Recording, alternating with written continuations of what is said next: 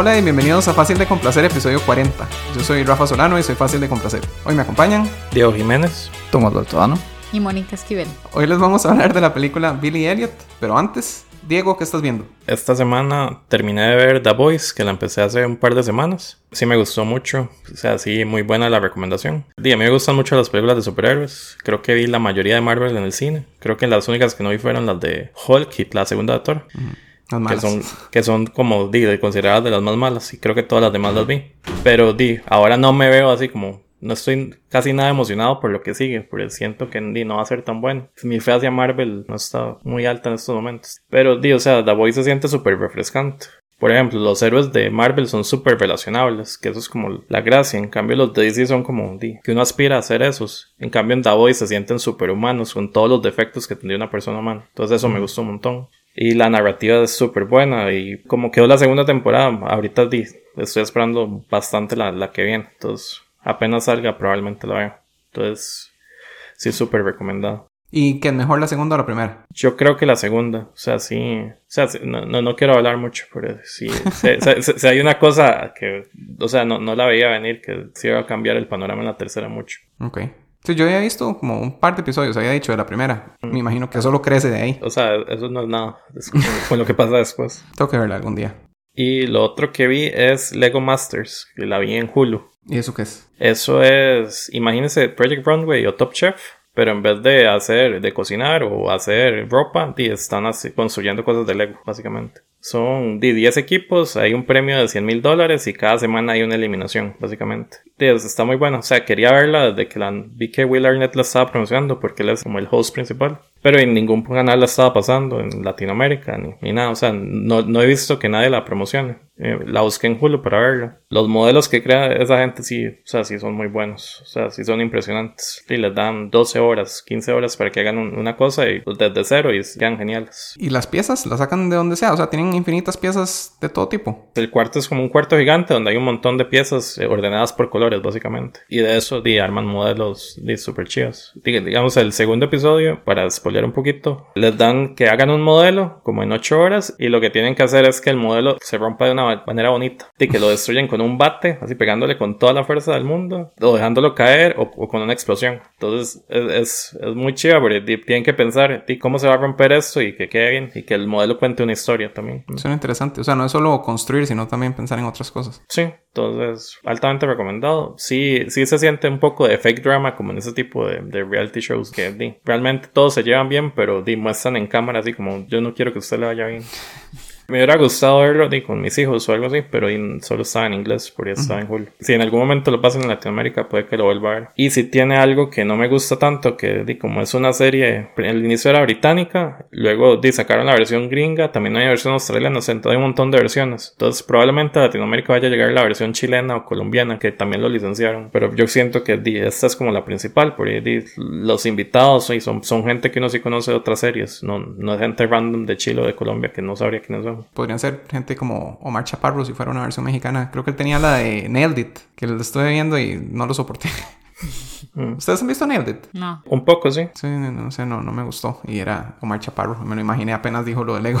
Sí, eso es lo que no me gusta, que intentan localizarlo, pero realmente la versión que me gustaría es la, la de Estados Unidos. Ok, entonces Diego está viendo The Voice, eh, ya la vio toda, en Prime y Lego Masters en Hulu.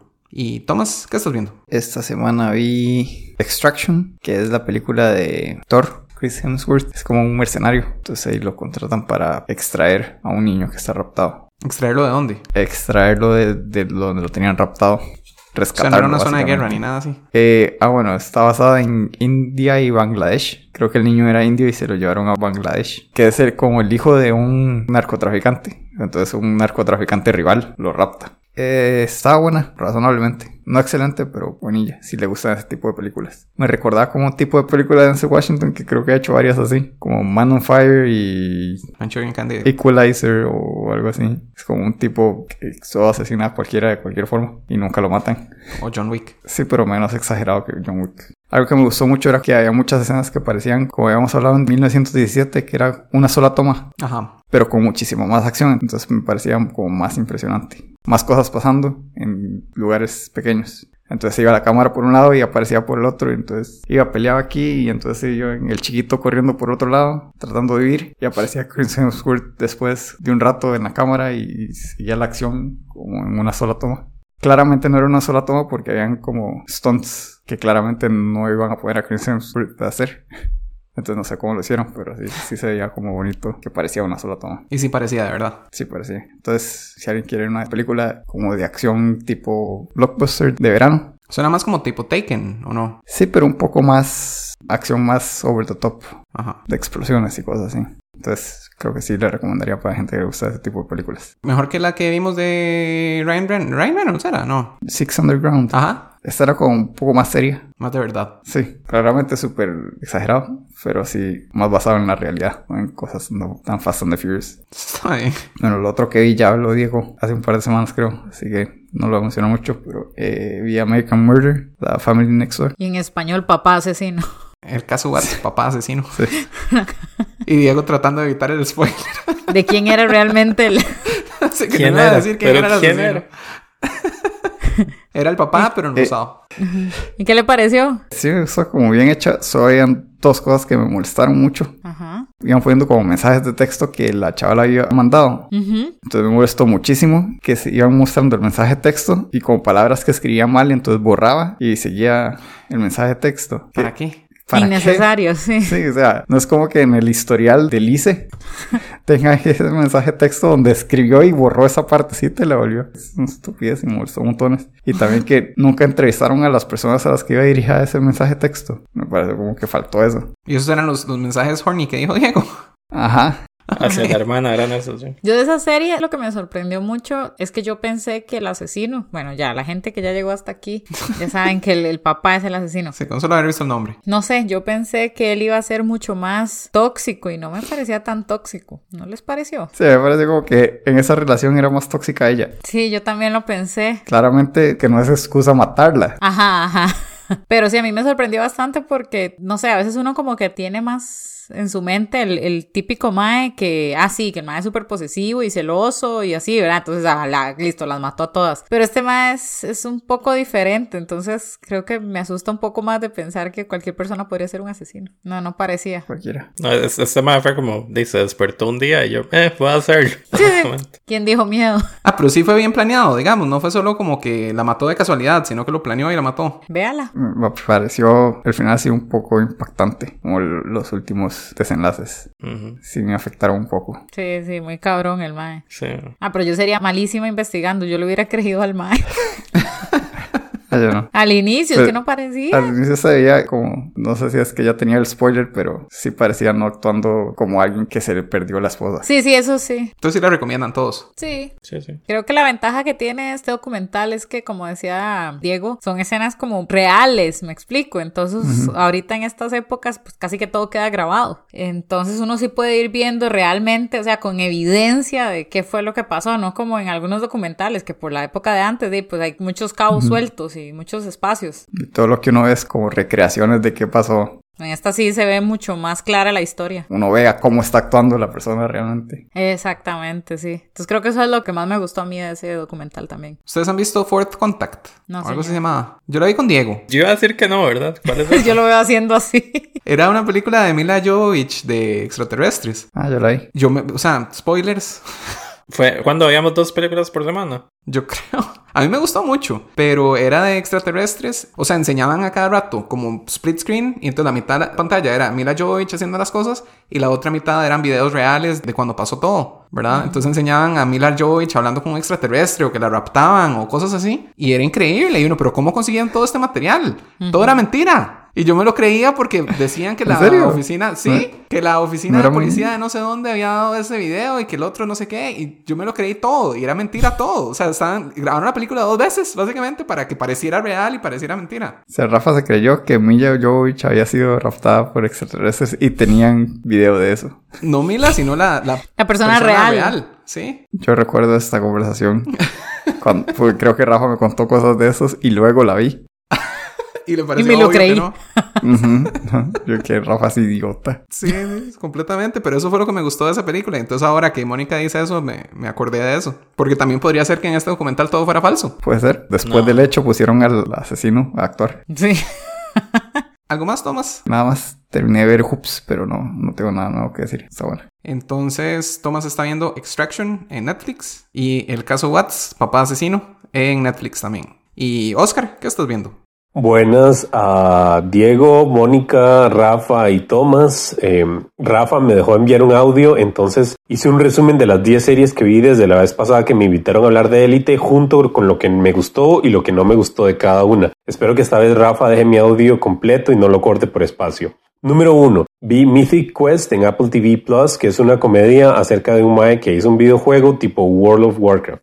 Creo que es la mejor comedia que vi este año y me extraña de hecho que no se haya hablado. Número 10. Mónica me obligó a ver Alguien tiene que morir, que es una miniserie del creador de La Casa de las Flores. Igual solo vi un capítulo porque me pareció una mierda. Es como una novela mexicana, pero el director puso a los actores a correr una maratón antes de grabar para que estuvieran cansados y transmitieran cero emociones. No sé si se acuerdan en Family Guy que había unos manatíes que tenían unas bolas con palabras aleatorias y con eso escribían los guiones. Aquí usaron ese método, pero las bolas decían Paulina de la Mora, este expósito, gays, nalgas peladas y asesinato. También se siente como si Netflix tuviera un algoritmo que saca los temas que más le gustan a la gente y nada más obligar a alguien a escribir una novela con esos temas para que pegue y ya está. O sea, se siente todo como muy falso. Bueno, hablando de falso, los actores mexicanos suenan súper falsos, pero creo que es porque los manatíes escribieron varas muy rebuscadas que son imposibles de hacer sonar natural, como discúlpame padre por no ser el hombre que quieres que sea. O sea, no hay forma de que eso suene bien. También hay como misterios, pero revelan tampoco que a uno no le importa mucho. Por ejemplo, que el abuelo se murió y como que quieren que a uno le importe, pero suena tan aburrido que aunque lo hayan matado unos narcos gays porque estaban involucrados en trata de personas, como que no me interesa. También como que las varas que pasan son muy rebuscadas, tipo que dos maes se tienen que pelear, pero los maes están hablando tranquilos y se pelean de la nada porque los escritores necesitaban que se pelearan. Digo, los manatíes. También los personajes malos son malos, malos, malísimos. Básicamente la gente buena es Jesucristo y la gente mala es Hitler y todo lo que hacen es malo y, le, y tratan mal a todo mundo y ya no tienen más dimensiones. Ah, bueno, y ya, eso es todo. Que el resto lo cuente Mónica porque ella sí lo vio completo. Así que, Mónica, ¿qué estás viendo?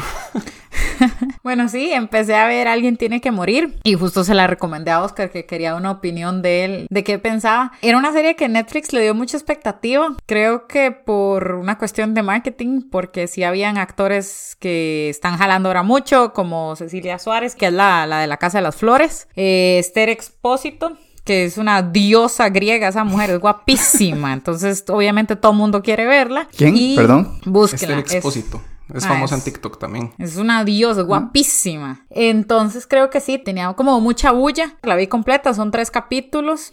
Igual que, que Oscar, me decepcionó y bastante.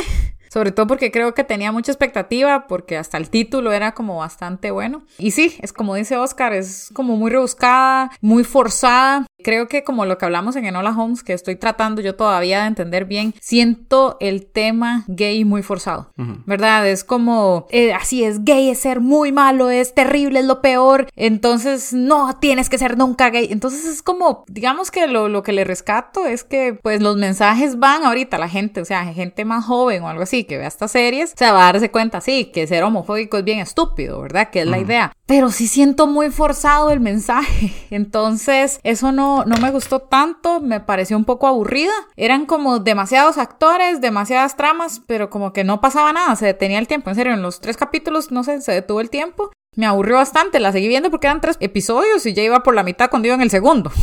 Entonces, ¿qué más daba si la terminaba?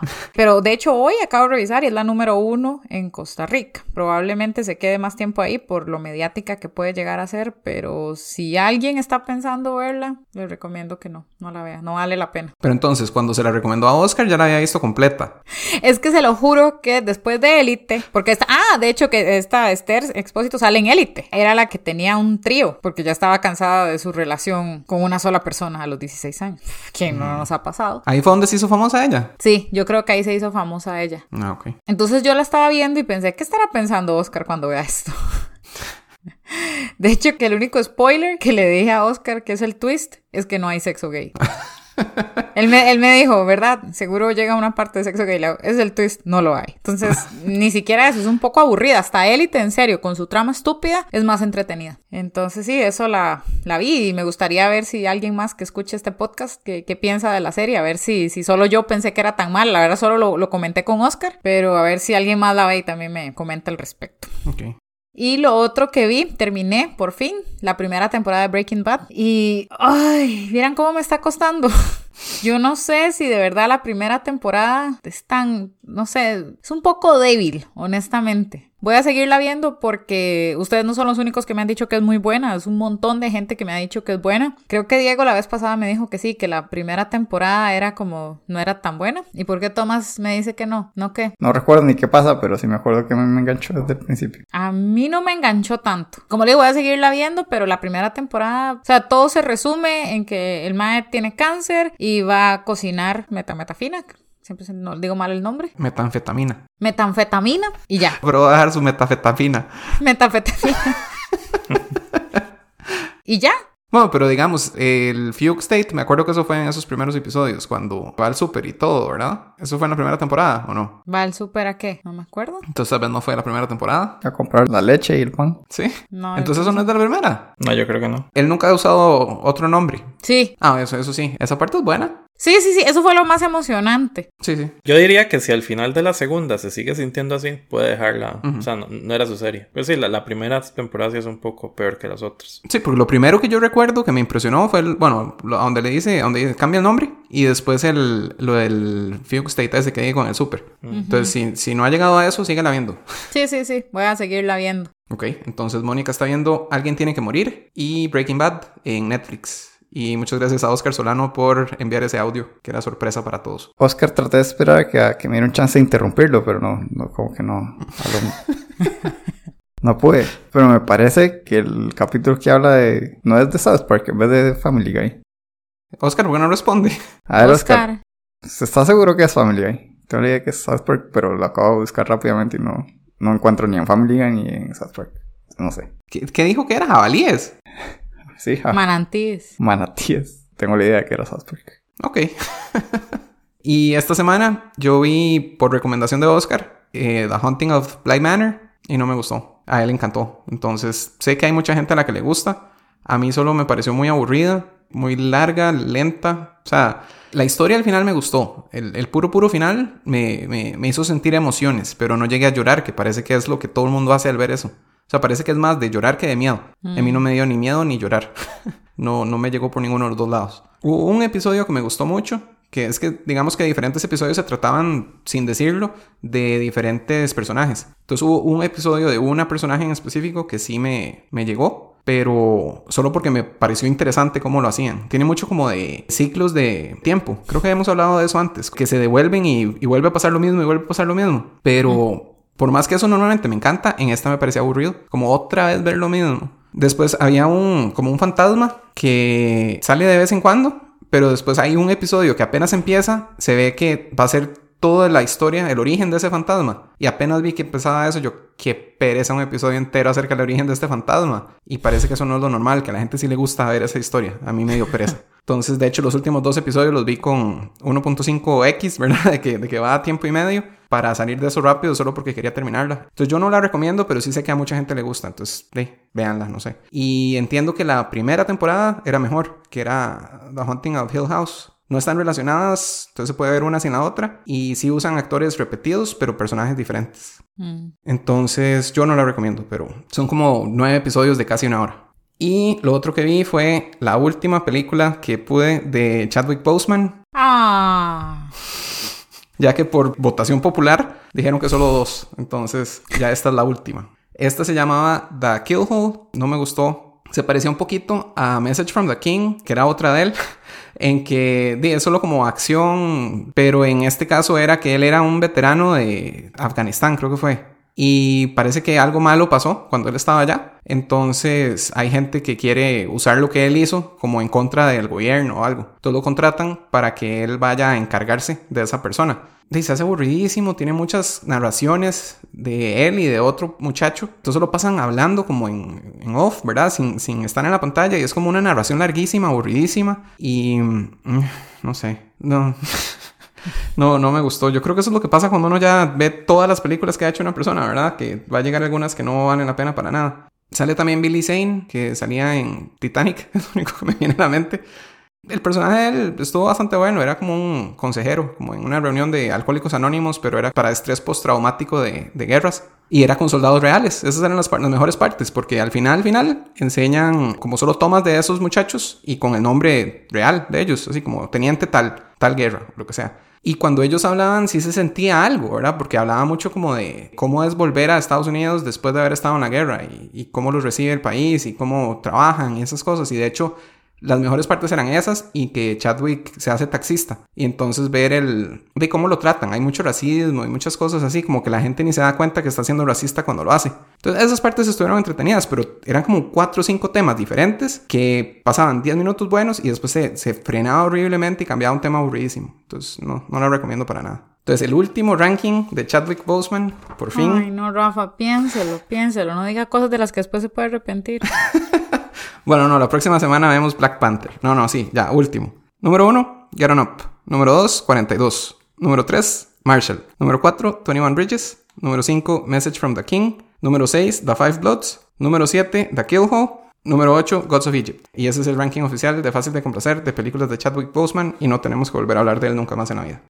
Entonces esta semana vi The Haunting of Bly Manor en Netflix y The Kill Hole alquilada en Amazon. Tras eso tuve que pagar para verla. Les tengo un update. Ajá. Lo de los manatíes era en South Park, hablando de cómo hacían los escritores de Family Guy. Ah, Mm. seguro, sí, ya me acuerdo de ese capítulo. Así que en su cara, Oscar. Y se quedó callado. No tiene nada que decir. Ahí Pero- está. Tómala. No, porque él dijo los escritores de Family Guy. Entonces, tal vez sí. Se está haciendo referencia al episodio de South Park que hablan de los escritores de Family Guy. Pero bueno, entonces pasamos a la sección Series viejas que hemos visto, pero no estamos viendo actualmente, pero que todos deberían de ver. y esta semana me toca a mí. Y la serie de la que voy a hablar es Baywatch.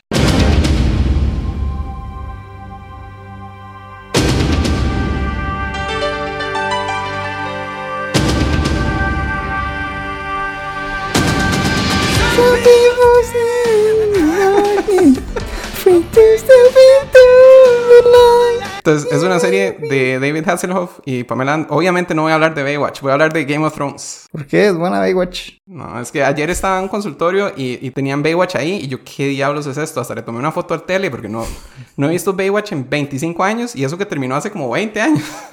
¿Ustedes saben que llegó Yo- hasta el yo- 2001? ¿Cuántas temporadas duró? Del 89 al 2001. Así fue un montón. Sí, me pareció increíble. Y tenía un spin-off también que se llamaba Baywatch Nights, que también salía Mitch. No me acuerdo. Sería Donald Dierico. Saludos. No entiendo. Y, o sea, sí tenía esa pregunta. ¿Esa, ¿Esa serie era seria? O sea, ¿la gente la tomaba en serio o la veían como una payasada? No, sí, yo creo que sí la veían en serio. Creo que se tomaba en serio no demasiado. Creo que los escritores y los actores sabían que era un poco ridículo. Un Pero lo poco. hacían, lo hacían, lo hacían ridículo de manera seria. El slow motion era. Y salía Jason Momoa también. ¿Salía? Ajá. Antes de ser Jason Momoa, cuando se veía como una persona normal, parecía un ser humano, no un dios griego. Pero bueno, no, entonces Game of Thrones es la de verdad.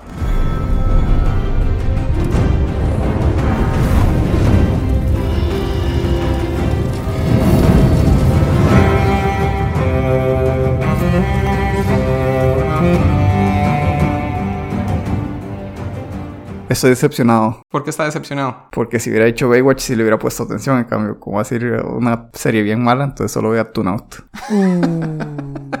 Está bien, yo creo que todo mundo la entendería de todos modos. Del otro día que estábamos hablando de Breaking Bad, creo que sí, eventualmente durante el episodio llegué a la conclusión de que Game of Thrones era mi favorita. Y sí, sí es. Me encanta. Me acuerdo que cuando empezó, o sea, no la estaba viendo, fue que mi tío compró todos los Blu-rays sin haberla visto. Le encantó, entonces me dijo, tome, véalos. Y yo, bueno, está bien. Y entonces empecé a ver la primera y me pareció aburridísimo y yo no la quería ver. Y después ya él iba a pedirme los discos de vuelta y yo digo, tengo que ponerle para verlo. Y vi como dos, tres episodios y yo, esto está increíble.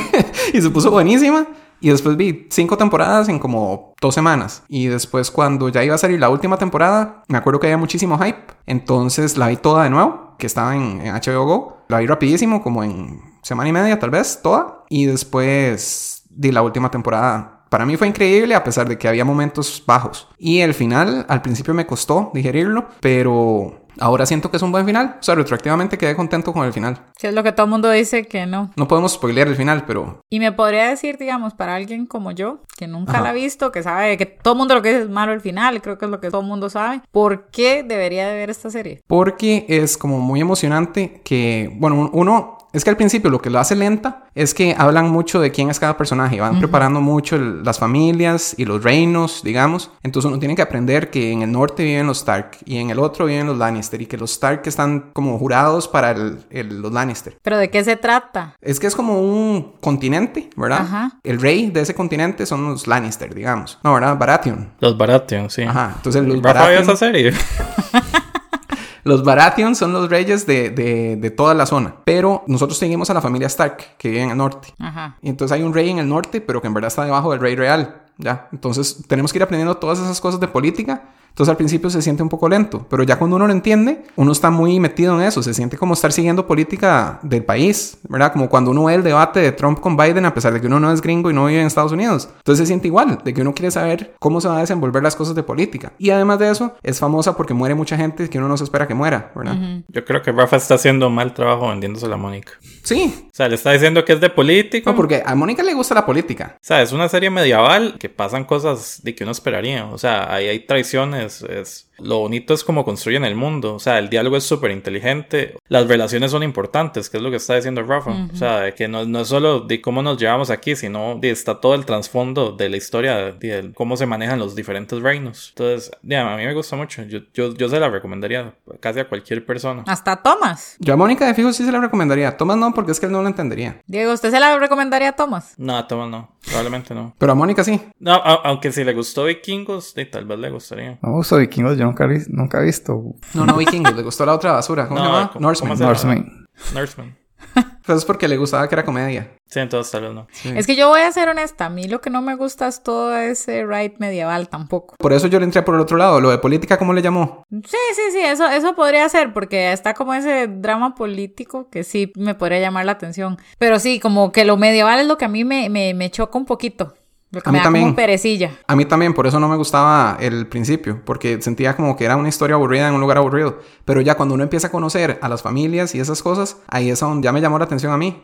Hay muchos actores, o sea, es, es como de, de esas series que tienen 20 personajes principales, ¿verdad? Y entonces también eso es un problema para empezar, porque hay 20 personajes que hay que conocer y tienen que repartirse cuánto tiempo le dan a cada uno. Entonces de esos yo creo que el, que el único que conocía cuando empezó la serie era Peter Dinklage, que era Tyrion Lannister. No, no sé si lo conoce. Y Peter Dinklage a mí me, me gustó montones, o sea, el personaje de él es excelente. Y aún así uno se va como enamorando de los personajes que no son principales, o puede que no sean personajes principales al principio. O sea, son como ocho historias diferentes que vamos viendo cada pedacito y después vemos cómo se juntan. Y tras eso también hay toda una historia de, digamos, de zombies detrás, ¿verdad? Momento. En serio, hay Ajá, zombies. Hay zombies. Ahora ya sí me interesa. Hay zombies. Y salió Aaron Rodgers, Eso es un jugador de algo, ¿verdad? jugador de fútbol americano famoso, que lo metieron en, como un extra. Y nadie sabe cuál extra es Aaron Rodgers, pero él sale. Ed Sheeran también salió un episodio y sale cantando una canción como de trovador o algo así. Pero este, o sea, e- en el primer episodio ya pasa lo de, lo de zombies. Básicamente es que hay una zona donde no está poblado o tan poblado por las, la gente civilizada y ahí empiezan a aparecer cosas de gente que no, o sea, no- nunca les dicen zombies, ¿verdad? Pero hay gente que está muerta pero está caminando y están haciendo algo.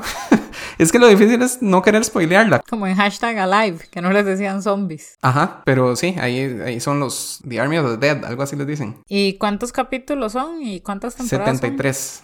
Son 73. 73 70. temporadas. Sí. Qué bueno sería una serie de 73 temporadas. Espero que Grey's Anatomy llegue a eso. ¿Son qué? ¿8 temporadas, Diego? Ocho temporadas. Terminó el año pasado. El hype ese que tenía para la última temporada, yo, yo siento que no había nada igual. Y tras eso fue, digamos, creo que la primera, el primer episodio de la temporada pasada fue como la misma semana que salió Avengers Endgame. Entonces fue así como mm, el mejor fin de semana de mi vida. en serio, yo estaba como loco. Tomás, veamos el primer capítulo. Solo Es uno. No, ocupa cinco. Sí, Mónica sí. ocupa Ah, como no. cinco o seis. Tantos. Y Thomas nunca lo va a ver. No, pero Moni, en serio vale la pena. Bueno, voy a Sí. ver. Es que, es que sabe que si a mí no me captura desde el inicio, me cuesta mucho. A mí también. Pero después del quinto episodio por ahí, ya yo estaba atrapado completamente. Y de hecho yo ya la vi dos veces. Y no, no me acuerdo ninguna otra serie reciente que haya visto dos veces. Yo creo que yo la he visto dos veces, pero de manera diferente. O sea, pero yo la empecé a ver como en el tercer episodio. O sea, cuando salió el tercer episodio de la primera temporada, fue, fue que la empecé a ver semana a semana. Pero se devolvió al principio, me imagino. Sí, vi, vi los dos primeros y luego di, vi la primera temporada otra vez y luego di, prácticamente veía los episodios dos veces. O sea, salía y lo volvía a ver. Lo- Más bien planeaba mi vida alrededor. los domingos era del día de Game of Thrones. No podía salir a hacer unas compras a las 4 de la tarde, pero no, no sé si me va a dar tiempo de llegar a la casa. Eh, Necesito estar frente al televisor. Entonces sí, o sea, sí la serie me parece increíble. Sí me agarró a otro nivel. O sea, mis lunes en el trabajo era comentar Game of Thrones con di, una hora con un par de personas que di, les gustaba tanto como yo. A mí sí me decepcionó la última temporada y la séptima un poco también. Pero las seis primeras son increíbles. Y tenía algo vacilón que el penúltimo episodio de cada temporada es increíble. Creo que en todas. En todas las temporadas era así como siempre algo pasaba increíble y yo quedaba como que esta es la mejor serie del mundo. Y después ya terminaba la temporada y empezaba la siguiente y bajaba un poquito. Pero otra vez siempre era como ese punto de cada temporada que era como increíble. O sea, yo siento que no hay nada igual a eso. Le gana a Breaking Bad. No, es que, o sea, el mal sabor de boca que quedan las últimas temporadas, yo, yo siento que no. Ese es mi problema con Game of Thrones, de que la temporada 7 uno ya sentía de que el diálogo ya iba, un, o sea, no, no estaba bien. Si hay temas de que dejaron súper de lado, que di, di, no- nunca reconciliaron.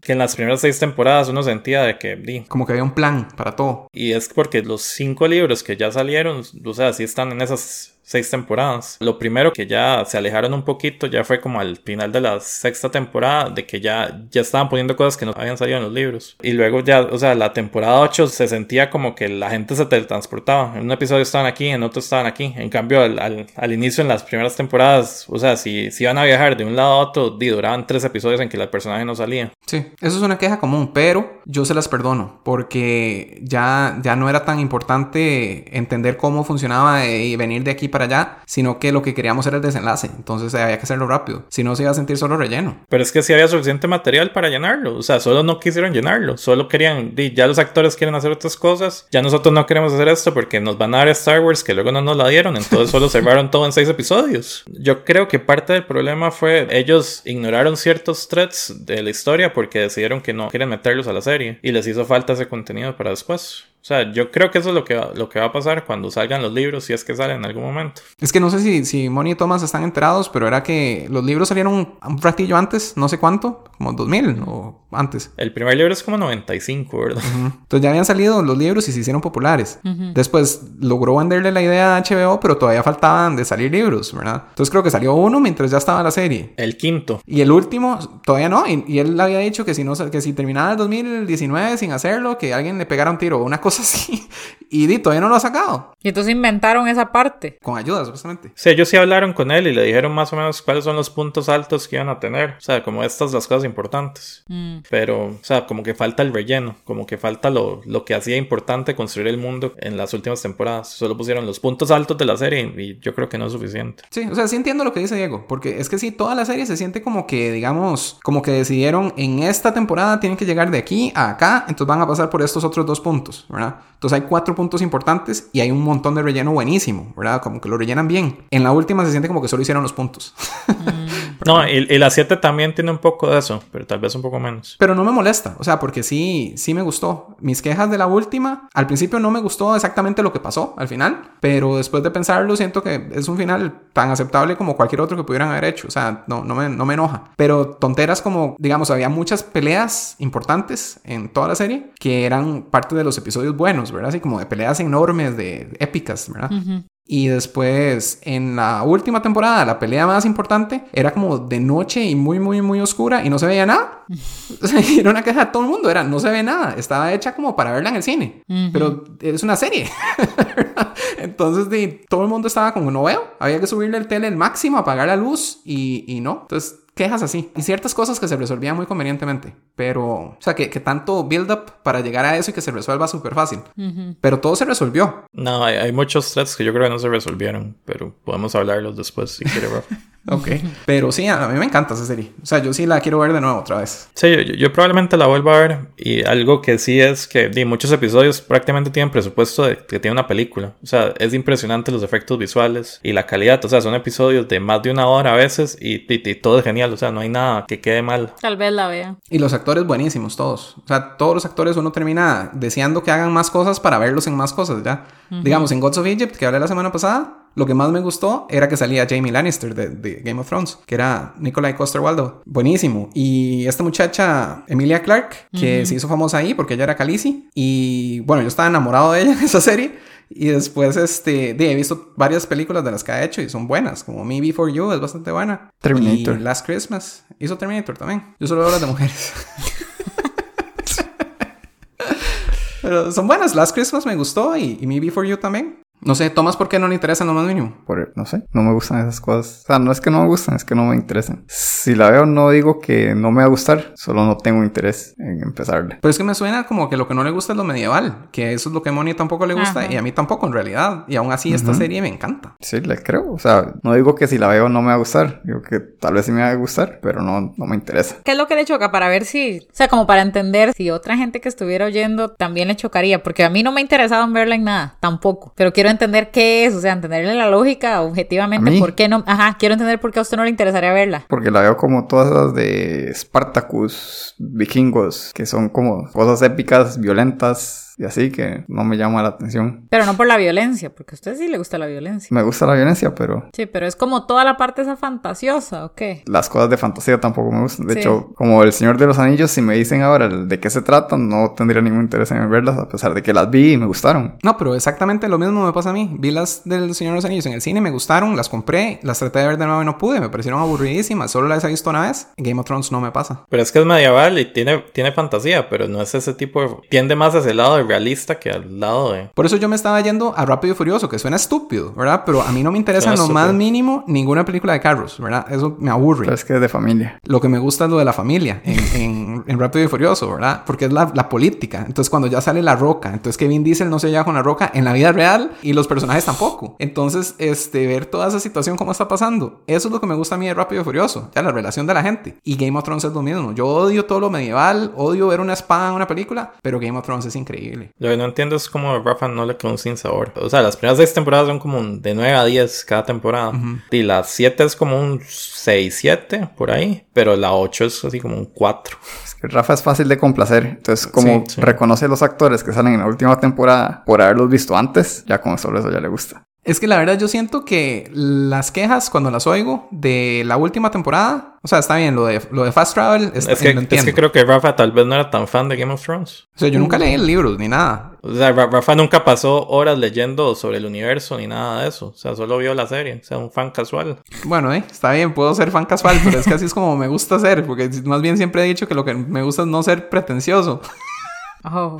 Diego. Oh, está diciendo pretencioso, digo. En Game of Thrones puede que sea pretencioso, pero Pero no, es que lo difícil es hablar de esto sin spoilearlo. Pero entonces, digamos, las quejas finales, lo de Fast Travel, o sea, Los Fast Travel no me molesta tanto, Sí. pero, o sea, yo siento que traicionaron ciertos personajes como los terminaron de hacer en la última temporada. difícil hablarlo sin spoilers. Porque, o sea, a mí sí, me, me- sí sentí el sinsabor que dice Diego de que fue muy, muy fácil. Todo es muy conveniente. Sí. Esa última temporada todo es muy conveniente. Sí, sí, sí. No, y estoy de acuerdo hay, con eso. y hay personajes que hacen cosas que no, no hacen nunca. O sea, y no se siente como que, ah, esto es lo que voy a hacer ahora. O sea, nunca hubo revelación, nunca hubo nada. O sea, solo ahora la vamos a poner a hacer esto porque es conveniente para el plot en este momento. Aún así, dile, me interesa mucho la serie que van a hacer de Game of Thrones en más vieja, como una precuela. Una precuela. Pero, ok, entiendo que a mucha gente no le gustó el final. Es que yo creo que no es solo la última escena, ni, o sea, yo creo que es toda la última temporada que está mal escrita. O sea, yo lo veo esa queja como, como la gente que se queja de Mass Effect 3, que no le gustó el final y que necesito que me lo cambien. Alguien como que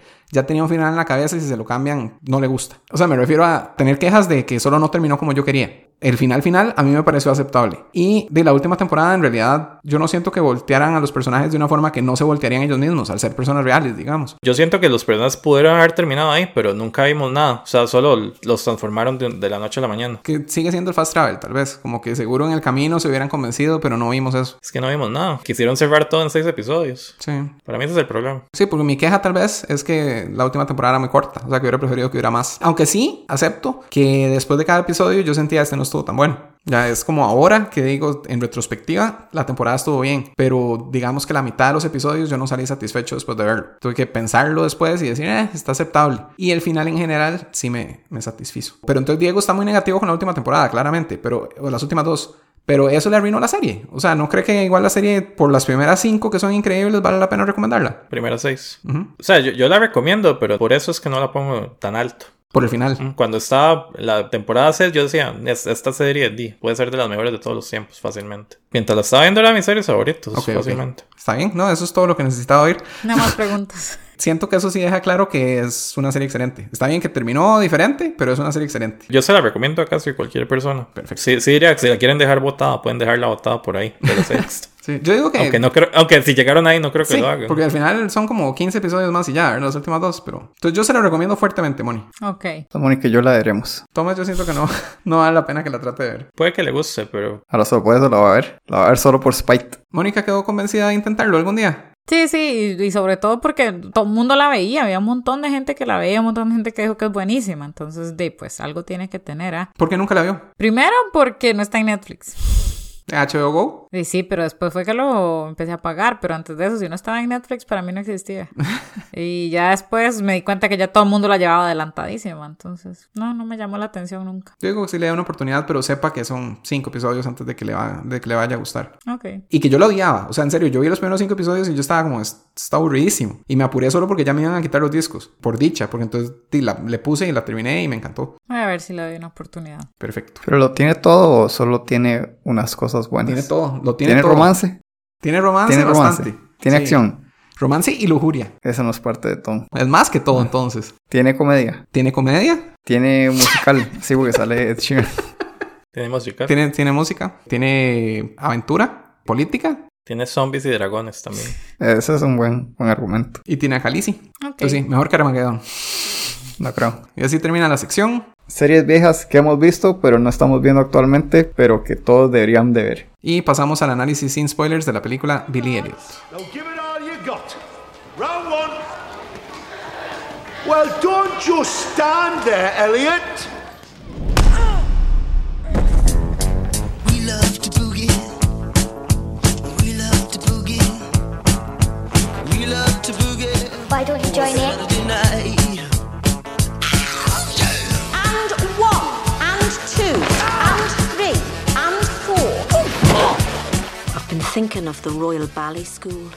Billy Elliot es una película del 2000 dirigida por Steven Daldry, que también dirigió The Hours, The Reader, Extremely Loud, Incredibly Close y Trash.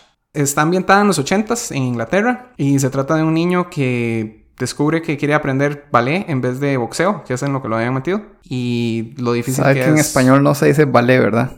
¿Cómo se dice? Ballet. No, Sí, en español. En es español. ballet. Sí. ¿en serio? Sí, No creo. Sí creo. En Es español no existe la T silenciosa, Eh, pero es que es una palabra francesa. Ballet. pero está en español. Ah, Yo no quiero decir ballet, me siento como diciendo Office Depot. Es que Office Depot no es una palabra en español, ballet es una palabra en español que existe en el idioma. Sí, pero champú también, y yo digo shampoo. Shampoo. Hoy tengo que ir a Ballet. comprar shampoo. Tengo que ir a comprar shampoo para mi sándwich. ¿Por qué le estás poniendo champú al sándwich? Ajá, el ballet. Ah, tildado. también le puede decir ballet. Sí, igual que bidet. Yo digo bidet, yo no digo bidet. Ni dice carnet. No, digo carné. Entonces llegamos a la conclusión de que se le puede decir ballet o ballet. ¿Qué Ballet. vale esto? No, no. Le budget. Entonces es un niño que en vez de aprender a boxear quiere aprender ballet y los problemas que tiene con la sociedad que no, no es algo tan común, especialmente con el papá. Entonces esta película la estamos analizando porque nos la sugirió nuestra oyente Mariela Montero. Y Mariela, ¿por qué nos hizo ver esta película? Hola Rafa, Mónica, Tomás y Diego. Bueno, motivo por el cual los hice ver esta película es que hace poco vi la película de Billy Elliot y me gustó bastante, se convirtió en una de mis películas favoritas. Me gustan mucho las actuaciones, que tiene un buen ritmo, el soundtrack me encanta bastante y la variedad de temas que trata y cómo se entrelaza con la pasión de Billy Elliot de bailar. Tampoco voy a decir que es una película que merece una calificación 10 de 10, De hecho, me parece un toque rara la, la escena que aparece la mamá de Billy y hablan sobre cómo tomar leche. No sé cuál fue el propósito de esa escena, pero en general la, la película me gusta mucho. Hay algunas escenas que me conmueven. La primera vez que la vi lloré unas cinco veces y quisiera saber si ustedes lloraron o no y cuántas veces lloró Rafa. Ah, Yo tengo eso en mis notas, ¿sí? ¿Cuántas veces lloré, Rafa? Muchas gracias a Mariela por el audio. Eh, la respuesta es una. Una vez lloré yo nada más. Solo una vez. Solo una vez. Se estaba muy fuerte ayer. este, ¿ustedes lloraron muchas veces? Yo solo una. Yo una, o sea, levemente, pero sí, una. Pero sí salió la lágrima, Sí, pero- digamos. Sí, sí. No, no cayó. No cayó así, pero sí se me cristalizaron los ojos. Ajá, ok. ¿Y Diego? Sí, yo igual. Y sabía que venía y aún así me agarró. Todos una vez. Mm. Sabía que venía como, ya la había visto antes. Sabía que venía el momento que iba a pasar, pero la película es un poco predecible. Ok, ok, ok. ¿Qué les pareció? Me gustó. Es una película que me acuerdo cuando yo tenía así como 14, 15 años que salió esa película, que me encantaba el actor. Y ayer cuando dije, uy, me encanta este actor, me di cuenta que es un niño ahí. Entonces ahí sí. Pero ahora que sale en Spider-Man, no le gusta. Ah, a mí se me parece ahora a Daniel Colindres. Es igual. A mí no se me pareció a Colindres, a mí se me pareció a Tom Holland mezclado con Jesse Eisenberg. Se me parecía muchísimo también. Bueno, el punto es que la película me, me gustó, es como una feel good movie. Es un tema que la verdad creo que si hubieran hecho esta película hoy, uno hubiera podido haber llorado más, le pudieron haber metido más dolor, pero me gustó. Es un poquito light, un poquito predecible, pero pues se deja ver y la Mónica de los 14 años sigue enamorada de Billy. Pero sí, sí, recomendada. ¿Tomás? Eh, me gustó también bastante. Hecho, hace poco la había visto. Yo creí que la había visto la mayoría, pero aparentemente solo vi como el último tercio. Así que qué bueno que la volví a ver. porque- Pero sí, me gustó. No diría que buenísimo, pero sí me gustó y sí la recomendaría. ¿Diego? Eh, a mí me gustó. Sí, es una película que nunca había visto. De hecho, me sorprende que no la haya visto. Vi como todas las películas que habían nominado, como el Oscar ese año, menos esto.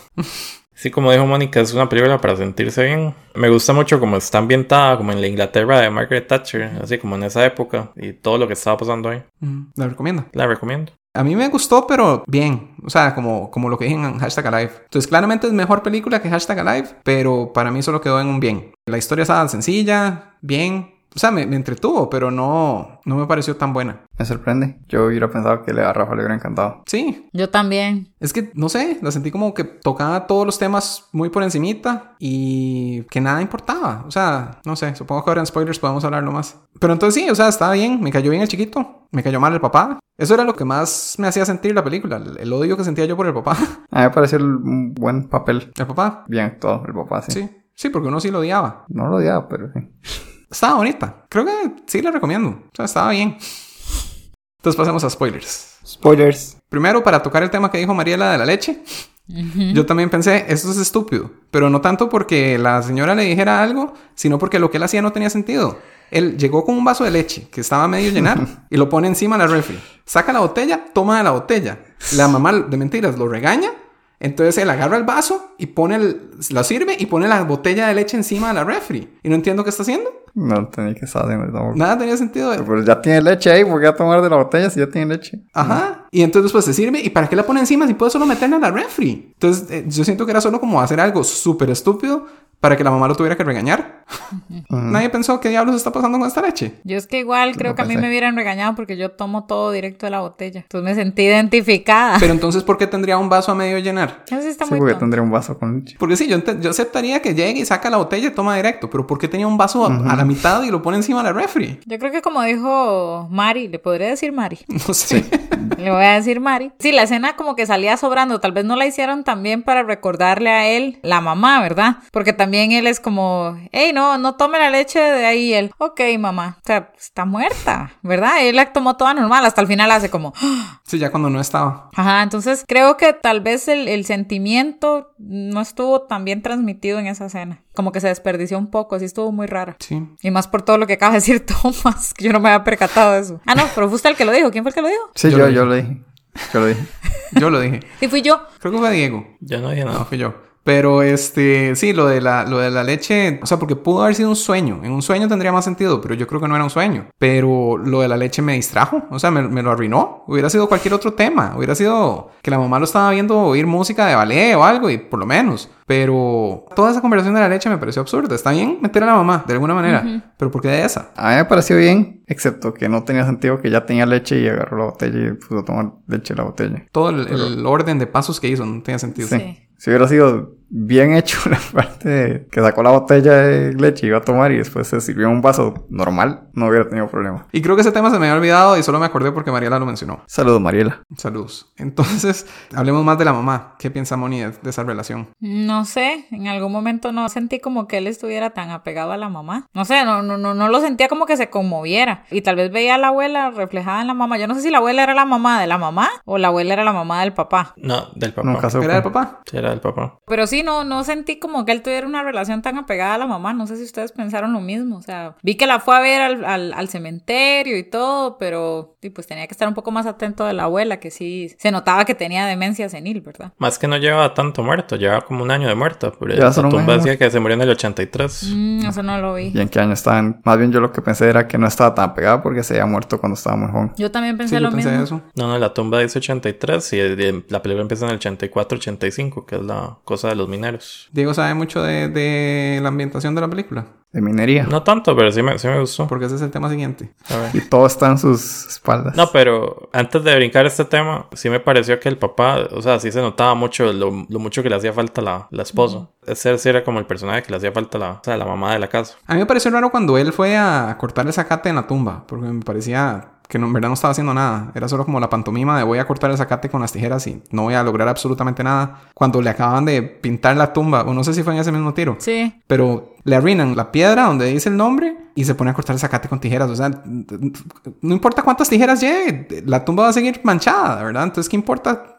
No sé. Yo tengo la duda para qué estaba manchada. O sea, no sé, era como si alguien le la... Vandalismo. Pero nada más vandalismo X, ¿verdad? No porque ella fuera especial o algo. No creo. Ah, ok, ok.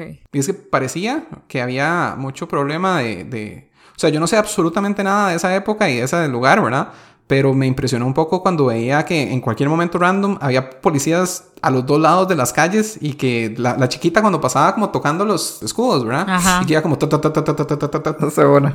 Eh, Me hizo gracia, pero no... O sea, no me lo esperaba. Lo sentía muy como el juego de Last of Us, cuando están en cuarentena y hay policías por todo lado. Pero Diego tal vez nos puede hablar un poco de esa ambientación. Diego. Sí, o sea, sí, hab- había leído un poquillo cuando había visto como la biografía de Margaret Thatcher hace varios años cuando se murió. Después de ver la película sí leí un, poco más de que sí, de los mineros se fueron a huelga porque sacar carbón estaba muy caro, básicamente. Entonces el gobierno quería empezar a cerrar minas por todo lado. Y entonces la estrategia que usó el gobierno de, de Thatcher fue como, vamos a importar un montón de carbón, vamos a tener un buen, una buena pila ahí y todos los mineros que quieran trabajar van a seguir trabajando y luego vamos a protegerlos de- para que los otros entren. Por eso es que di, la policía estaba así. Pero había una recesión económica muy grande que empezó como en los 80s. La gente estaba mal y tras de eso estaban cerrando lugares donde trabajaba la gente. Y también huelgas pasadas ya habían afectado, digamos, hubo como una huelga de camioneros como en los 80 y que hizo que los camioneros no quisieran unirse a esta huelga y los mineros nunca lograron que fuera una huelga nacional. Entonces, al final tuvieron que ceder a las demandas y la industria prácticamente murió di, 10 años después. Es que en la película lo mencionaron, que ya, o sea, no era rentable el negocio de la minería. Entonces ahí es donde yo no sé en ese momento si la película quería que uno estuviera a favor o en contra de la huelga. Y la mayoría de gente estaba a favor de la huelga. De hecho, cuando entra a la Academia de Ballet, o sea, le dice como que estamos con la causa. Sí. Sí, le dijeron que suerte con la huelga. Parece que era un sentimiento común, que la gente apoyaba y vamos a buscarle plata a los mineros Ajá. y vamos a ayudarles de cualquier manera. Y el otro señor era más bien que era como que lo acaban de despedir de su trabajo. El, el que estaba enojado ahora era el esposo de la profesora. Y él lo que dijo fue decir que era como que era más caro producir al- eh, carbón que venderlo. Ujú. Entonces que no tenía sentido darles más plata. Algo así era lo que estaba ahí. Y tuvieron que ceder. De hecho, ahora con el Brexit estaban diciendo que tal vez puedan reabrir esas minas de nuevo. Entonces, todavía hay gente como que está interesada. Bueno, eso nos lleva al papá. Algo que me pareció que no tuvo sentido. Cuando el papá ya acepta volver a la mina, se monta en un bus, lo lleva por un lado para hasta la mina, llega a la mina y ahí está el hijo que no tomó ningún bus. Sí, yo pensé lo mismo. Es que yo creo que el bus, el bus era como para entrar a la, a las instalaciones y el hijo dice saltó la malla. Ellos nunca se saltaban la malla normalmente, pero esa vez se la saltó. Por eso lo que me pareció raro no es tanto que, que el bus, ¿verdad? Porque supongo que Thomas lo que está diciendo es que si era ahí nomás, ¿para qué tienen que coger un bus? Más bien lo que a mí me impresionó es si todos están enojados con los que están cruzando en bus, ¿verdad? Que les están gritando scab, ¿cómo era en español? Esquirol. sí. Esquirol. Esquirol. Entonces que les estaban gritando esquirol a todos los que rompieran la huelga y se fueran a trabajar de todos modos y estaban enojadísimos y querían irles a agarrear. Entonces, ¿por qué no todos se brincaban la malla? Tenía un Sí. metro de altura. Y la, para eso estaba la policía, para que no los dejaran. Ay, pero no detuvo al muchacho. Sabía que eso tenía que pasar en la película. Era la escena que estaban haciendo. Porque pasa el muchacho y después pasaron tres tipos más. Lo alcanzaron en dos toques. Y para decirle que lo saquen de ahí. Sí. Entonces me pareció raro que era tan fácil brincarse la malla, se lo hubieran brincado todos. O sea. Bueno, en esa parte que es que Thomas se adelantó un poco, porque entonces lo importante era que el papá desde el principio era fuerte por la huelga y era lo único que le importaba y más bien descuidaba un poco a su hijo, ¿verdad? Porque lo único que le importaba era tenemos que resolver esta huelga. Y después, dado todo lo que le pasó a Billy Elliot y cómo lo convenció de que quería bailar, decidió traicionar sus principios, ¿verdad? De hecho, que esa fue la escena donde yo lloré, donde el maestro se saltó, la, llegó el otro hermano, que también era bien apestoso, y llegó y como que abrazó al papá, porque al final de cuentas él estaba, sí, eso es lo que se renunció a todos sus principios, independientemente de si estuviera bien o no su ideal, pues ya cuando alguien renuncia a eso, pues para mí sí pega mucho. Creo que era solo un niño. Eso tenía 11 años. Sí, eso, Era como lo dijo. vida. Exacto. Esa parte a mí fue la que me conmovió mucho y ahí dejé de odiar completamente al papá. sí, sí, porque esa, esa fue la parte que a mí más, más me pegó, de hecho. A mí me pareció un poco extraño porque justo antes de eso le habían ofrecido darle plata. O sea, la señora iba a pagar la audición y todo. Ah, pero ahí ¿Y está el ¿Por qué orgullo. él tuvo que ser tan... eh, pero ser tan orgulloso cuando tras eso sus... es complicado porque los principios de él decían no puedo traicionar mi huelga. Pero los principios de él decían no puedo dejar que me paguen los estudios de mi hijo. Entonces tenía que poner unos principios a pelear contra los otros principios, ¿verdad? Igual que Walt. Breaking Bad. Sí, pero yo siento que hubiera sido más fácil. O sea, que yo en esa situación hubiera dicho, "Di, sí, si esta es la maestra de ballet y dice que él es bueno y tal vez se arregle mi huelga, yo voy a seguir haciendo huelga, haga lo que quiera, yo le doy todo el permiso que quiera, soy el mejor papá del mundo porque le doy permiso y no necesito romper mis principios para pagarlo yo. Y veo sus principios es que él es el proveedor. Ujú. Creo que pesa más ese principio. Entonces, más, más que principios, orgullo. Sí, es, es orgullo, pero de contra esa persona que es de otra clase. O sea, ella no es. y también hay como una guerra de clases, que Sí. ella es clase media y él- él- ellos son clase baja, básicamente. Y al final sí aceptó plata de los mineros hicieron recolectas o lo que sea para de ayudarle a que tuviera el pasaje para la audición. Pero la plata no se le iba a aceptar a ella, sí se la puede aceptar a otras personas. O sea, sí, sí su orgullo pesa. Otras de su propia clase. Ahí lloraron todos. Eh, yo sí. Sí, esa fue como la parte más fuerte, sí. Eh, yo no. Es que a mí me afecta mucho cuando un personaje me cae mal. Entonces, digamos, en Blind Manor me pasó lo mismo, que giraba en torno a un personaje que al principio me cayó mal. Entonces yo no podía sentirme mal por él porque me caía mal. Entonces, desde que empezó la película, yo estaba con la esperanza que se muriera el papá. Entonces, cuando lo vi traicionando sus principios, a mí me supo riquísimo. O sea, cuando lo vi en el bus y que el hijo lo vio y que estaba decepcionadísimo, yo estaba feliz de que el hijo se tenía que tragar sus palabras y el papá también. Y que, o sea, yo estaba feliz, yo estaba realizado en ese momento, no iba a llorar. El papá estaba tan bien hecho que apestaba que yo quería que todo lo malo le pasara a él. Ya yo no tenía ninguna compasión por el papá ni el hermano. Yo todo era por Billy y nada por la familia. Pero en ese momento se debió haber ganado su compasión. No, porque entonces lo sentí muy artificial y eso fue mi queja ahí. Era 1984 de un niño que quería bailar ballet. Creo que eso era como muy... Hubiera sido muy normal para cualquier papá de, de la época. Eh, entonces a todos los hubiera odiado.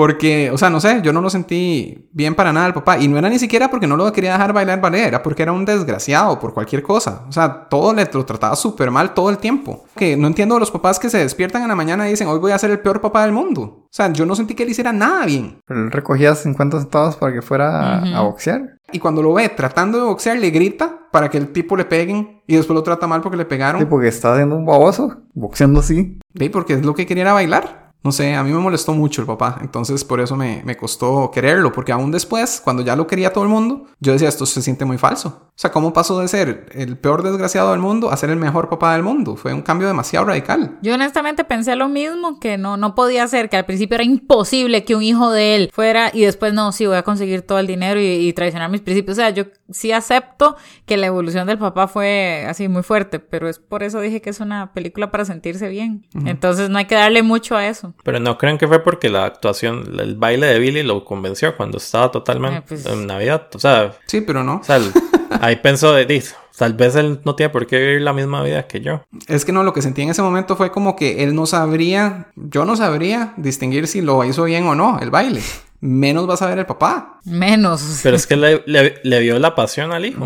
O sea, le, le vio que lo apasiona y tal vez sea bueno en eso. Sí, pero también tenía pasión cuando lo subieron en la mesa y se burlaron de él. La pasión no está en el diccionario, es un sentimiento. El significado de esa prisa también. Ujú. O sea, yo no estoy criticando la película por eso, yo estoy criticando al papá, que entonces yo no podía creerlo, porque lo que hizo bien, yo lo sentí muy falso. Y uno de los puntos donde sentí que algo importaba era cuando le están preguntando que si él estaría siempre apoyándolo, cuando estaba en la, en la audición, y que le dicen al papá como, pero él va a tener su apoyo, y él sí, 100%, estoy detrás de él. Entonces yo pensé, qué buen papá, este no es el papá del principio. Sí, pero lo dijo, o sea, a mí me pareció que no, Ahí no lo dijo como, muy como convencido. estando. Sí. Ajá. Sí, yo, yo lo sentí así ahí. Ujú. Puede ser. Como, esto es lo que esta gente quiere oír, entonces es lo que voy a decir. Puede ser. Con tal de que lo acepten. Pero sí, entonces eso, eso fue mi, digamos, lo único que no me gustó de la película. el Sentir el, que el personaje que yo odiaba tanto, de pronto tenía que ser alguien súper querible. Entonces nada de lo del papá me hizo llorar en ningún momento. Ok. ¿Quieren saber qué fue lo que me hizo llorar? No. Adelante. Eh, la carta de la mamá. No. Ah. Fue al final cuando este, se está despidiendo de la abuela. Ah, y sí. que, sí, y que entonces, o sea, yo lo que pensé es, es la última vez que la va a ver. Y entonces me puse a pensar en eso, de cuando uno se despide de un viejito o algo y uno no sabe si es la última vez que lo va a ver porque tal vez no vive en el mismo país o algo. Y entonces di esa sensación y después pensé, pero hey, eso en realidad pasa con cualquiera. O sea, cualquier persona que uno se despida, uno puede pensar, es la última vez que lo voy a ver, ¿verdad? Puede morir mañana. Ujú. Entonces, no sé, esa parte fue la que me hizo llorar. A donde la viejita estaba como, no lo reconozco, no lo reconozco y de pronto lo abrazó fuertísimo. Ujú. Entonces, sí, esa fue la parte que me hizo llorar. Ya casi lloro de nuevo. sí, me hace falta chepita. Saludos, Chepita. Saludos. Entonces, ¿ustedes creen que el papá era tan difícil con el hijo solo por el que era ballet? ¿O, o pudo haber sido que él quisiera aprender a cortar zacate en vez de boxeo y sí lo hubiera aceptado? No, así era el prejuicio del ballet para mí. Ujú. Y porque él lo llevaba al boxeo y hasta lo veía entrenar. Así que si, si hubiera sido boxeador, hubiera estado feliz. El hermano, ¿por qué apestaba tanto también? Porque el hermano le encantaba ponerse a bailar con la música. O sea, cada vez que sonaba la música y se ponía a bailar, yo pensaba, "Ay, pero este debería estar completamente a favor del ballet, ¿no? Yo creo que él también tenía un poco, estaba muy metido con la huelga y más bien creo que al rato escuchar la música era lo que lo hacía olvidarse de eso. O sea, ellos tenían muy arraigado el hecho de esa huelga y el impacto que tenían ellos. Y creo que tal vez en el fondo le hacía falta a la mamá. ¿Cómo comparan lo que hacía el hermano con lo que hacía él? O sea, el- lo de bailar oyendo música en su cuarto comparado con aprender a bailar ya específicamente ballet. Pero eso era como enseñar el machismo y más en esa época contaba más que ahora. Pues que siento que el machismo no lo dejaría bailar así tampoco. Pero está solo, nadie lo está viendo, puede hacer lo que le dé la gana. Y lo que no puede hacerlo es en público. Eso no es un macho, no bailaría en público. Me cuesta entender que alguien así de machista sí baile en privado solo, pero de ahí puede que sí exista. Pero es que lo está viendo con los ojos del 2020. O sea, gente que estaba en 1984, donde más bien lo normal era ser más homo- homofóbico, tal vez. Por eso, pero entonces pensaría que tampoco bailaría en privado. O sea, me parece que un personaje que odie tanto que este esté bailando sería porque no quiere que nadie baile. O sea, no bailaría él tampoco en privado. Pero no estaba bailando ballet en privado. Sí, pero eh, en realidad ese es otro de mis, de mis puntos, que siento que Billy tampoco. Billy lo que aprendió a hacer fue a sentir la música y expresarse. Algo así fue lo que dijo la señora. Mucho tiempo él no estaba bailando ballet. Él estaba bailando tap o corriendo bailando. Y eso no era ballet. Lo digo yo como experto en ballet.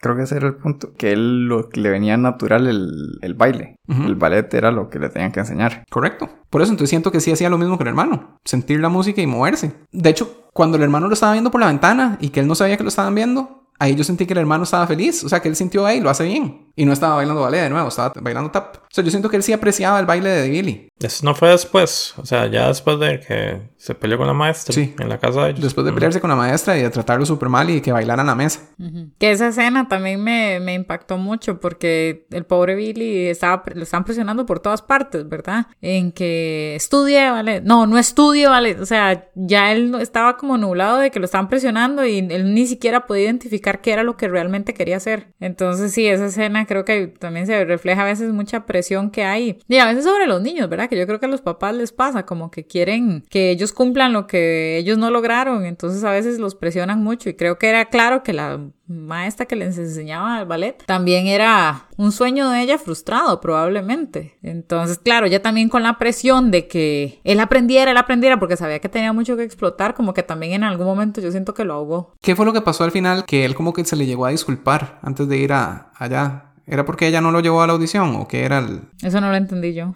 Sí, para mí fue eso de que él, como tuvo que dejar la audición votada porque el hermano lo habían metido a la cárcel y tuvo que ir a recogerlo a la corte, como que no se había disculpado de eso, pero de hecho ella deja de salir todo ese rato hasta ese momento. Ok, entonces fue más como que la dejó tirada y no tanto que no la usó a ella para ir a la audición. Aunque él sí intentó llamar, pero Sí, la hija no ¿Qué le quiso dar el mensaje. Ujú. ¿Por qué? ¿Por qué no quiso dar el mensaje? Entiendo. Y a la chiquilla le gustaba a Billy. De hecho, me pareció muy rara la escena también cuando le dijo, te enseñaré mis genitales. Y yo, "Ay, qué carajo, esa escena está muy rara eran muy niños. Estaba muy extraña. En la película decían que él tenía 11, pero realmente él era de mi edad y si la película era del 2000 tenía 14. Estaba celosa, Mónica. Claro. La escena donde se pegan con las almohadas, no, sí sentí que todo era una escena de película porque ¿quién iba a limpiar eso? La chiquita debió haber dicho, no, no, sabes, sabes, yo voy a tener que limpiar este desastre, entonces ya no, no haga nada. En cambio, no, todo el mundo se quedó tranquilo y se fue y luego van a dejar a Billy tranquilo. Sí. Todo sentido de mentiras. ¿Y la niña por qué desapareció al principio? La primera vez que sale la niña, creo. Van caminando por la calle Ah, y sí, pasa que- un carro y desapareció la niña.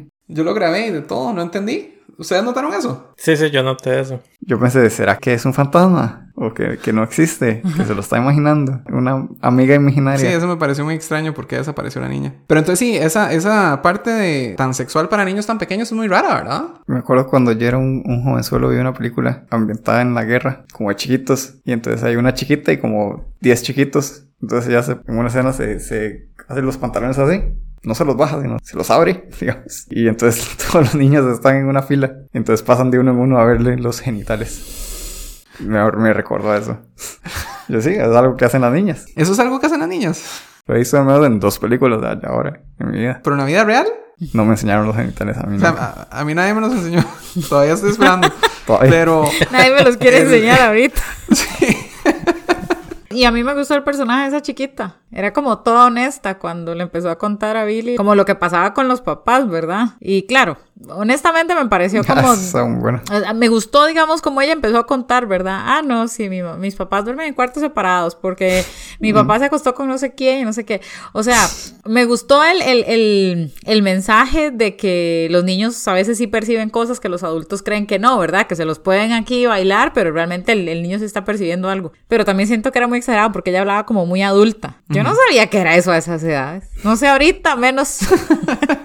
¿Cuántos años? 11, dijimos que tenían. Y así, ella como lo contaba y todo. Ah, sí, no, y mis papás no tienen relaciones sexuales y no sé qué. Yo, No creo que una niña esa edad lo sepa. Sí. No, y, y el chiquito tras eso se sorprendió. Digamos que ella supiera. Y él dice, ¡no tienen! Ajá. Él como impresionadísimo. Ajá. Y sí, ¿Cómo no? Sí, eso, eso fue lo que me gustó como el- la conversación y todo, pero me pareció muy real para unos niños de 11 años. Y bueno, entonces ya hablamos de, de la relación de Billy con la chiquita, que no me acuerdo cómo se llamaba. Pero ¿y la relación con el amigo? Michael. ¿Qué les pareció Michael? ¿Cuándo se dieron cuenta que era, que era diferente? Como decían en, en Fantastic Mr. Fox. No, yo, yo creo que me di cuenta tarde de Michael. O sea, ya, ya cuando tenía el tutú, yo creo que ya, ya superó. Ajá. Pero muy tarde, Diego. Pero Sí, no, desde el principio no hablaba puras cosas así. de- Es que hubo un momento clave que me acuerdo. Cuando él le dijo lo del tutú, Ajá. Que le dijo, hey, yo creo que usted se vería Wicked. Fue lo que dijo. Se vería Wicked con un tutú. Y entonces yo, ok. entonces pensé, yo creo que este chiquito sí debe ser gay. O sea, que Billy no, Ah, pero Michael sí. ¿verdad? ¿cuándo fue el beso? eso fue el puro final. Ah, El beso fue mucho después. De hecho, fue esta parte que estoy diciendo. Después, un buen rato después, fue que Michael estaba vestido de mujer. Y me hizo gracia todo cómo pasó, porque él abre la puerta con vestido y yo pensé, ¿quién es esta chiquita? Yo no pensé que, no sabía que era Michael. Yo en verdad pensé que era una chiquita. Se veía, se veía muy femenina. Cuando ya me di cuenta que era Michael, o sea, me sorprendió que estuviera tan tranquilo, ¿verdad? Que, que él pensara que era normal, así como, hey, pase, nos maquillamos y nos ponemos los vestidos de mi mamá. Ajá. Y, Y es que el papá lo hace.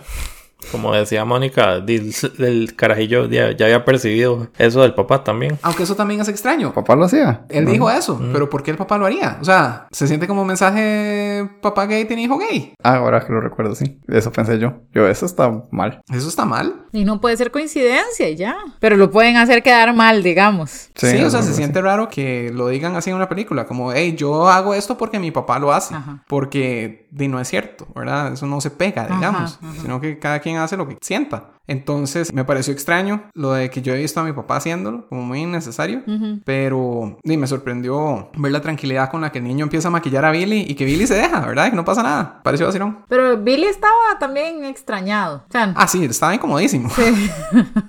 yo sí siento que también había mucha tranquilidad de él, ¿verdad? A mí una vez me maquillaron, pero no fue un niño, fue una niña. ¿Y cómo quedó? Muy guapo.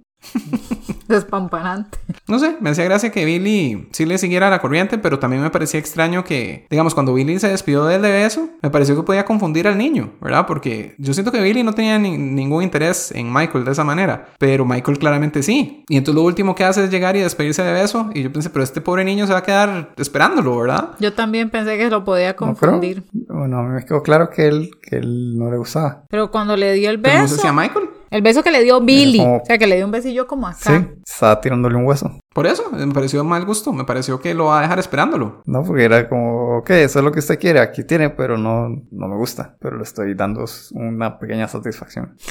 Es que eso lo aceptaría, pero se sintió muy, le doy un beso a escondidas y salgo corriendo. Como que no dejó claro que era algo que no tenía futuro. A mí me pareció que ya se, que se, ya se lo había dejado claro antes. Antes sí, por eso. Entonces me pareció que ahí devolvió lo que ya había dejado claro y lo confundió. Sí. Pero, o sea, solo que era una posibilidad que lo confundiera. No lo vi así, pero ok. Ahí yo sentí que el papá y el hermano pudieron haber visto. Sí, el yo beso. también. No estaban tan largos. También me, me chocaba un poco que usaban una palabra rara para decir gay, que creo que puede ser ofensiva, y la usaban a cada rato, ¿verdad? Que decía como, no, pero no solo los gays bailan ballet y no sé qué. Creo que sí es una palabra, es que como es Inglaterra y uno no sabe, ¿verdad? Porque aquí Fanny es un nombre, y en Estados Unidos Fanny es trasero. Saludos, Fanny.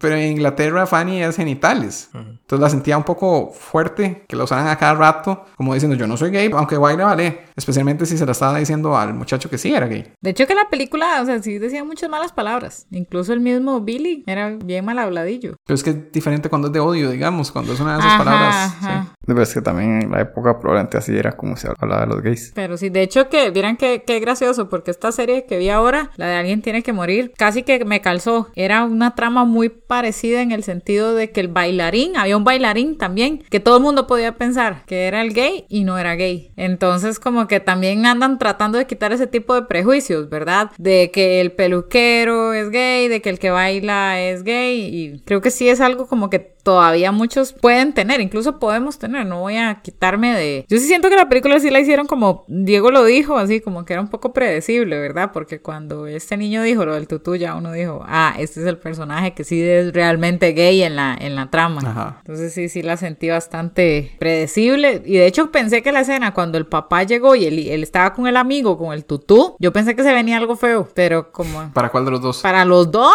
Y es que esta serie que vi, hubo una escena así donde había uno que pensaban que sí y los patearon. Entonces yo dije, ay no, a estos chiquitos les van a hacer algo. Pero por dicha no fue así, porque era una feel good movie. No iba a pasar eso. Aunque en ese, en ese tiro no me sentí muy bien, porque, digamos, el amigo del papá, cuando lo fue a acusar, Ajá. así como, sapo. Va y busca al papá y le dice, hey, tiene que venir. Y no sé, me pareció raro. Y después el papá, yo sí pensé que algo malo iba a hacer. No pensé que los fuera a palear, pero cuando se puso a bailar enfrente de él y se fue, yo pensé que ya lo había eliminado de la familia. Como que se había digamos, Como que ya decepcionado. no le iba a volver a hablar. Ajá. Sí, Sí, como, se siente un poco así, Sí, tal sí. vez. como que no le iba a volver a hablar y más bien fue directo a buscar plata. O yo no sé qué fue lo que fue a hacer, fue a buscar a la profesora en ese tiro. Sí, entonces ese fue el momento en el que cambió el switch de que ya dejo de ser el peor papá del mundo y voy a ser el mejor papá del mundo y apoyar a mi hijo en lo que necesite. Porque sé que no es gay. Si fuera gay, no sé si lo apoyaría. Ajá. Bueno, y al final, que llega con el novio a ver a, a Billy. Porque asume que es el novio. Estoy bastante seguro que era el No, novio. yo estoy también segura que es la- el novio, pero ¿por qué ya? Sí, yo creo que sí era. Yo creo que era el novio. Sí, sí era, sí era. ¿Y por qué cree? Ah, ¿por qué? Sí, porque somos unos Ah, prejuiciosos. Pero es una película del 2000 y claramente eso es lo que estaban pensando. Lo que me, lo que me hizo Ese, gracia. es el- ese era el cliché. Es que me pareció que el novio podía estar celoso porque Michael dijo, yo no me lo perdería por nada del mundo, algo así, ¿verdad? y, y no sé, según yo, o sea, yo siendo el novio hubiera estado muy celoso en ese momento. Bueno, pero el punto es que el papá y el hermano no fueron nada discretos, ¿verdad? Cuando vieron a Michael. Sí, esa parte Ah, yo pensé, va, pero lo tienen ahí a la par y ellos, vea. Y lo vuelven a ver los dos al mismo tiempo, el más viéndolos. No, pero es que yo no sentí que fuera que tuvieran que tratar de ser discretos, porque Michael sí le estaba haciendo mucho alboroto de, hey, yo soy Michael, ¿verdad? Diciéndole, hey, Tony, sí, yo me acuerdo de usted, yo soy Michael, no sé qué. Entonces yo creo que él sí quería, véame y vea cómo soy ahora. Y entonces cuando le dijo, hey, papá, este es Michael. Entonces yo creo que Michael estaba contento de que sí se lo dijera, no se sintió ofendido, me imagino. Pero al final yo me iba a quejar de que cuando empieza el baile lo quitan y que no vimos a Billy. O sea, porque es que yo, yo lo que sentí todo el rato era que no estaba bailando ballet al principio de la película. Entonces, que la primera vez que íbamos a verlo bailar ballet de verdad iba a ser en ese, en ese acto. Pero en realidad no tenía sentido ver a un actor por cinco minutos que baile perfecto y no sabemos. O sea, no, no tenemos ninguna relación con él. Es solo otro actor que sí sabe bailar. Era mejor dejarlo así a la imaginación, solo enseñar momentitos. Bien hecho, película.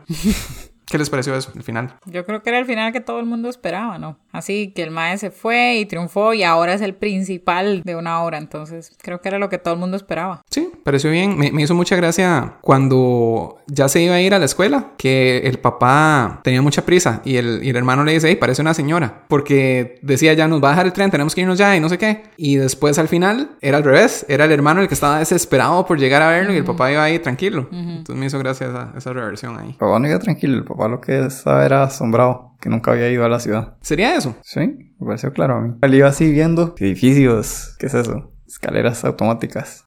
Para ir cerrando, algo que no me gustó de la película fue todo el desenlace. A partir de que fue al colegio me pareció como muy raro. ¿De la audición o más allá? Ajá, como a partir de ese lugar. Cuando fue a la audición, me pareció que no lo hizo bien. Y además de que no lo hizo bien, vapuleó a un compañero. Sí, lo de vapulear es donde yo pensé que lo dieron haber expulsado inmediatamente. Pero ni siquiera fue como que hizo algo tan increíble que, a pesar de que vapuleó a este, es tan increíble que tenemos que dejarlo. Yo creo que la respuesta fue la que los convenció. Fue la respuesta, sí. Y a mí no me gustó la respuesta original. O sea, que él todo decía, no sé, no sé, porque no daba ningún interés, ¿verdad? Yo sentía, este niño no quiere estar aquí. Aparte de que le acababa de decir al papá, hey, cambié de opinión, ya no quiero estar aquí. Entonces yo pensé, nada de esto tiene sentido con este personaje. Y menos que le pegara al chiquito, aunque sentí que era completamente influencia del papá, ¿verdad? O sea, ¿por qué le pegó al chiquito? O sea, claramente le pegó por la frustración que tenía de que le había ido mal. Sí, sí, fue por la frustración, porque el otro fue más bien todo bueno. Sí. Por estarlo tocando y así, fue que sacó su frustración. Pero sí fue más como el papá y el hermano, ¿verdad? Como cuando se pegaron entre ellos. No me acuerdo quién le pegó a quién. O sea, yo vi como un reflejo de eso. Ujú. Sí, yo también lo vi así más. Como que ese es el ejemplo que tiene en la casa. Ujú. Para mí también era la frustración de que lo hice mal y decepcioné a todas las personas que estaban en el pueblo. O sea, todas las personas que me ayudaron. Voy a decepcionar a todo mundo y, y sí, el ejemplo que tenía en la casa era ese. Y de hecho el niño, el otro, le dijo algo como, no se preocupe, es una audición, puede hacerlo de nuevo el otro año. Y él seguro pensó, yo no puedo Sí. volver a hacer esto, ¿verdad? Era mi oportunidad. ¿Y a ustedes les pareció que no bailó muy bien? ¿O fue solo idea mía? Sí, no, yo tampoco sentí que bailara muy bien. Y eso que no sé nada, ¿verdad? Pero Pero se había visto mucho mejor bailando antes. Yo lo vi exactamente igual. O sea, yo en serio, eh, una de mis, de mis puntos de esto era que no entiendo el, el ballet, la obsesión de que todas las niñas tienen que ir a bailar ballet y, y, o sea, no lo entiendo. Es, es como cuando mandan a todos los niños a jugar fútbol, nada más. Es solo como darles algo que entretenerse, ¿verdad? Porque no es algo como que les... ¿Usted bailó ballet en algún momento, Mónica? no, nunca. Así como que en kinder la metieran a ballet por dos años. No, no, pero sí era algo como muy aspiracional. O sea, porque se ve muy bonito y la, la estética, o sea, la, la, si se ve como la persona. ¿Las qué? Más La normalmente son planas. Casi no tienen. La Sí. estética. Casi no tienen, no, no. La estética. Era como muy, muy bonito. Entonces, o sea, yo creo que si mi mamá me hubiera dicho, me hubiera encantado entrar. Sí, no, la cosa es que no entiendo eh, si es solo como darles algo en que distraerse o si cuando meten a las niñas a ballet piensan, hey, va a vivir de esto en algún momento. Es solo como un club de fútbol. No creo que piensan va a vivir de esto. Aunque una prima mía vive de eso. No, pero ver, ver algo de Valencia es bien bonito, Rafa. Se ve lo complicado de que es hacerlo. O sea, uno aprecia el, el esfuerzo, pero digamos como... Pero- sí, sí. como Bien el esfuerzo. me refiero como, digamos, yo vi Black Swan y me gustó mucho la película y sentía que entendía cuando lo estaban haciendo bien y cuando lo estaban haciendo mal. Pero es una película que claramente estaba esforzándose por enseñarme cuando lo están haciendo bien y cuando lo están haciendo mal. Siento que si en verdad viera a un montón de niñas bailando ballet, te llegaría la policía y me sacaría. Pero pensaría, "Ey, yo no sé cuál de estas niñas está haciéndolo bien y cuál está haciéndolo mal. Yo no tendría la menor idea. Más bien pensaría, probablemente todas la están haciendo mal. Lo que está diciendo es que usted no sería buen entrenador de ballet de niñas.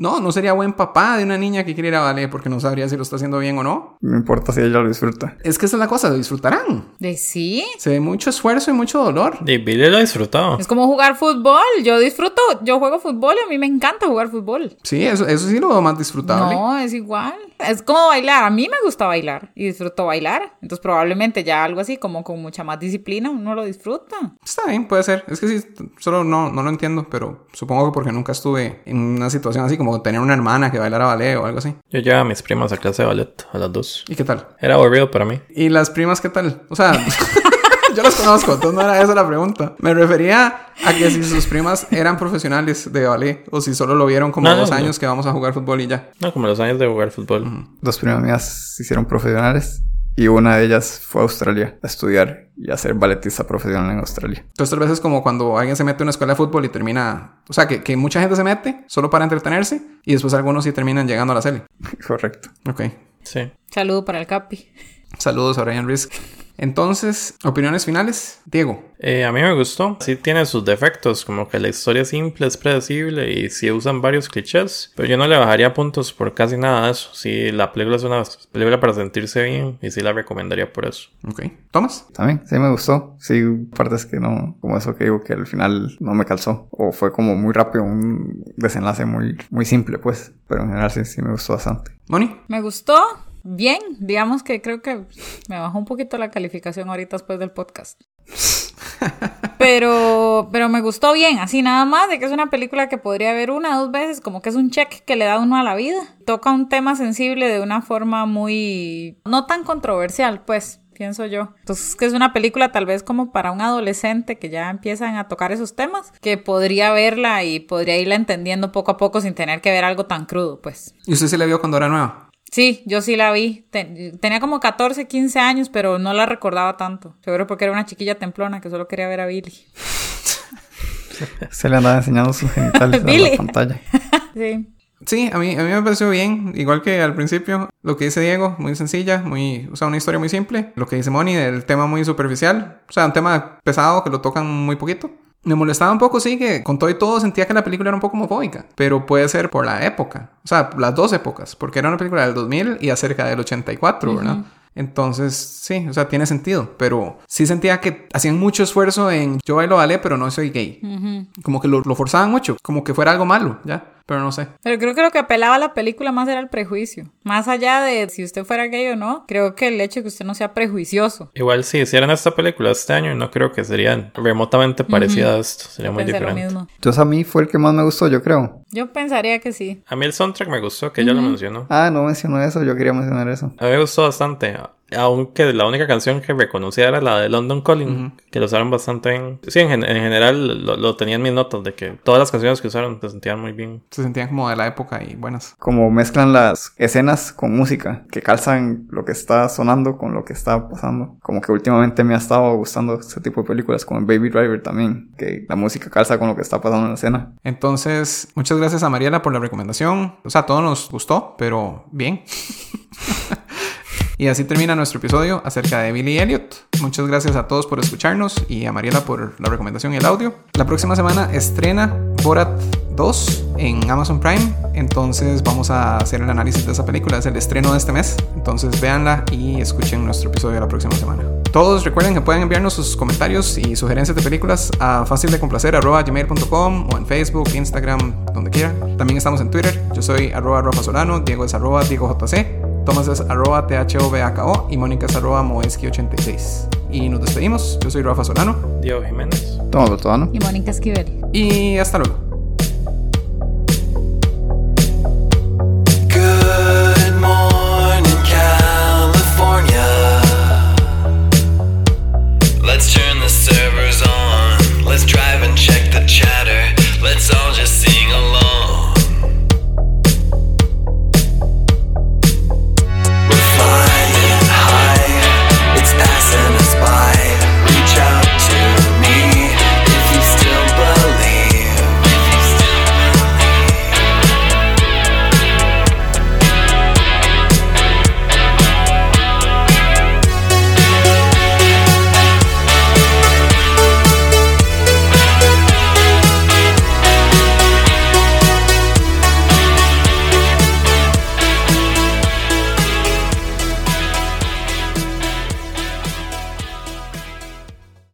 Algo que me hizo gracia es que no dejó los 5 segundos de silencio. Entonces se dio cuenta después de que me había mandado los dos. Me dijo que me los podía volver a mandar, regrabarlos, pero con 5 segundos de silencio. Y yo dije, no, solo mándame 5 segundos de silencio. Y entonces me mandó esto. Asesinato.